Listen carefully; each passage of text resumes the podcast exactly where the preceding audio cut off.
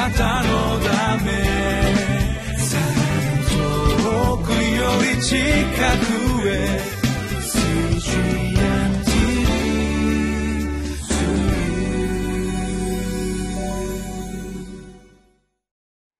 皆さんこんにちは。リビングライフの時間がやってまいりました。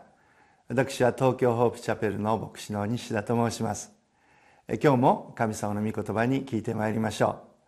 今日はアモス書8章11節から9章6節まで。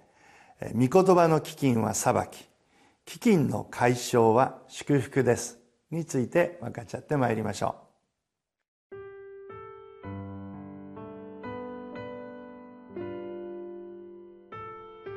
アモス書8章11節から9章6節。見よ、その日が来る。神である主の見告げ。その日、私はこの地に飢饉を送る。パンの飢饉ではない。水に乾くのでもない。実に、主の言葉を聞くことの飢饉である。彼らは、海から海へとさまよい歩き、北から東へと主の言葉を探し求めて行き巡る。しかし、これを見出せない。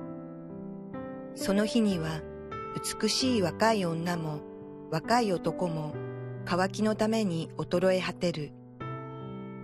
サマリアの在家にかけて近い。男よ、あなたの神は生きていると言い、ベールシェバの道は生きているという者は、倒れて二度と起き上がれない。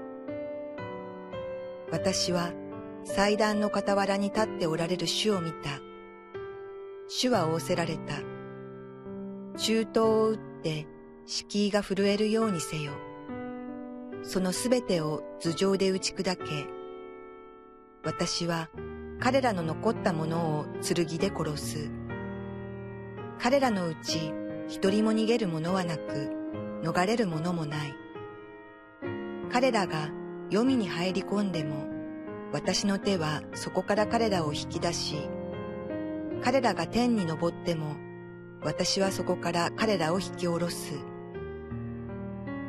彼らがカルメルの頂に身を隠しても、私は探して、そこから彼らを捕らえ出し、彼らが私の目を避けて、海の底に身を隠しても、私は蛇に命じて、そこで彼らをかませる。もし、彼らが敵の虜となっていっても、私は剣に命じて、そのところで彼らを殺させる。私はこの目で彼らを見る。それは災いのためで幸いのためではない。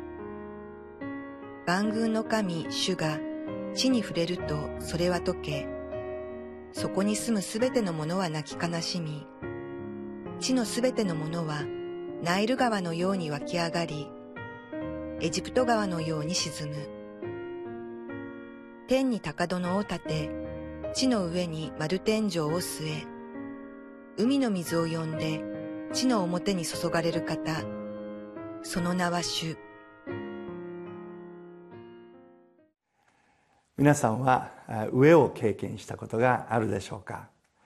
食べるものがなくて困ったあるいは飲み物がなくて困ったまあ山を歩いていてこの水がなくなって喉が渇くということはあるかもしれませんけど食べ物に困る困るという時代では今はありません。しかし何年か前この天候不順でお米が足りなくなったということを私たちも経験をいたしました。しかし、今は、えまあ、飽食の時代って言われるほど食べ物は豊かです。いやむしろ捨てられている食べ物がどれほどたくさんあるか。ある人が言いましたこの捨てられているものが、えこの貧しい国に送られたらどれほどの人たちが上から助かるだろうか。そんなことも言われています。確かに食べ物が豊かであるかもしれません。しかし私たちの霊的な糧はどうでしょうか。豊かな霊的な糧を得ているでしょうか。アモスが予言した時代その時代は食べ物は豊かでした。国も栄えていました。しかし一つ欠けているものがあったんです。それは霊的な糧。すなわち御言葉に対する渇きがありませんでした。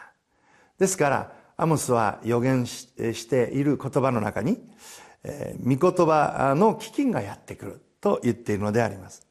8章の11節を見ますとこうあります。見よ。その日が来る。神である主の蜜げその日私はこの地に飢饉を起こる。送る。パンの飢饉ではない。水に乾くのでもない。実に主の言葉を聞くことの飢饉である。というのであります。パンが不足しているのでもなく水がないというのではない。いや主の言葉を聞くことの飢饉である。というのです。12節を見ると、えー、彼らは海から海へとさまよい歩き北から南へと主の言葉を探し求めて行き巡る。しかしこれを見出せない。その日には美しい若い女も若い男も渇きのために衰え果てるというのであります。御言葉を探し求めて北から東へいろいろと探し求めるけれどもその御言葉を見出すことができないというのであります。そしてその渇きのために衰え果ててしまう。御言葉が聞ける時には聞いていない。しかし聞きたい。求めてもっとそれを心に受け止めたい。と思う時には聞けない。そういうことが起こるというのであります。イザヤ書の55章の6節にも「主を求めよお会いできる間に近くにおられるうちに呼び求めよ」という言葉があります。神様をいつでも求めれるじゃないかと私たちは思いますけれどもいや神様を求める時もこれは制限がある期間があるというのであります。お会いできる間に近くにおられるうちに呼び求めよう。神様の言葉が語られている時にイスラエルの人々はその声に聞くべきでありました。しかしまたその聞く機会があるだろう。今はこの生活を謳歌すればいいんだ。と言って自分中心の生き方にこの終始している時御言葉を聞くチャンスを失っていったのであります。そしていやいざ聞きたいと思う時にはそれが聞けなくなってしまう。求めているのに探し求めても聞けない。そういうことが起こるというのであります。どうでしょう？私たちは？こうしてリビングライフ毎日御言葉を開きながら御言葉に聞いています。これは本当に素晴らしいことです。時には御言葉が分かる時もあるでしょうし時にはこの箇所は一体何を言ってるんだろうか分からないなっていう時もあるかもしれません。私たちもこうしてリビングライフのご奉仕させていただいていますけれども時々この聖書箇所からどういうふうに語ればいいだろうかと頭を悩まして、えー、本当に死を求めるような時がございます。でも死を求めて祈っていると不思議とその御言葉から神様が新しい気づきや、えー、新しい光を与えてくださる。ああ御言葉を味わうってこんなに素晴らしいことなのか。まさにこう砂漠でオアシスを見つけたようなそんな思いになるほど御言葉を味わうことの喜びを経験するものであります。確かに御言葉を毎日読むということは地味な働きでしょう。このいろんな忙しさがあるとどうしても後回しになる傾向もあります。これは習慣です。ですから最初のうち習慣づけの間こと時は大変ですけれどもでもそれを乗り越えて一生懸命御言葉に聞いておりますともう御言葉を聞かないと一日が始まらない。御言葉を読まないと何か大切なものをなくしているように思ってしまう。もしあなたがそんな思いになっておられるとするならば御言葉があなたのうちに生きているということができるでしょう。一方でいや聖書を開かなくても何の渇きも感じないな。いやこの今忙しくってそんな時ではないと簡単にそのことを考えてしまう。もしそういう状況にあなたが陥っているとしているならばこれは御言葉に対する飢饉が近づいている。そう思っていいのではないでしょうか。だから危機感を持つことです。あもっと御言葉に聞いていこう。食べるものあるかもしれない。毎日の忙しいビジネスはあるかもしれない。やることはたくさんあるかもしれない。でもそういうことに時間を費やしている間に大切な私たちの心はいつの間にか痩せ細っているかもしれないのです。どうかこの今日の御言葉あなたが今日聞く御言葉教会で聞くメッセージまた聖書を開いてそこから語られる神様のお声どうかそれに聞いてください。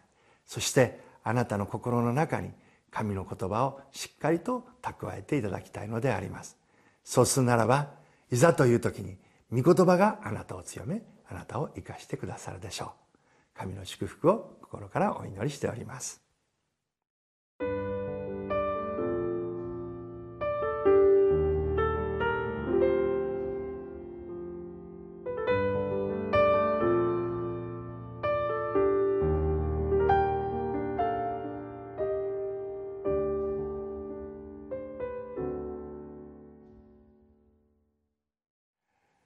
今日のあなたの体の体調はいかがでしょうか？毎日生活していると時々体調のいい時悪い時があります。体が重い、えー、足が重い、えー、またちょっと頭痛がする。それは体があこの具合の悪さを私たちに教えているサインでありますね、えー、霊的なサインもあります、えー、もし私たちの心に喜びがないあるいは何かやっていても心に感動がない。それはあなたの心が乾いているのです。それはあなたの心が神の御言葉を欲しているということを覚えていただきたいと思います。その時こそ御言葉に聞いてください。そして神を求めてください。そこに神様の命が注がれ霊的な健康が回復されてまいります。一言お祈りします。愛する神様どうかあなたがお一人一人の上に神の御言葉をお与えください。そして喜びと神への賛美をお与えください。生き生きして生きる力をお与えください。神の祝福を心からお祈りいたします。アーメン。あなたのため遠くより近くへ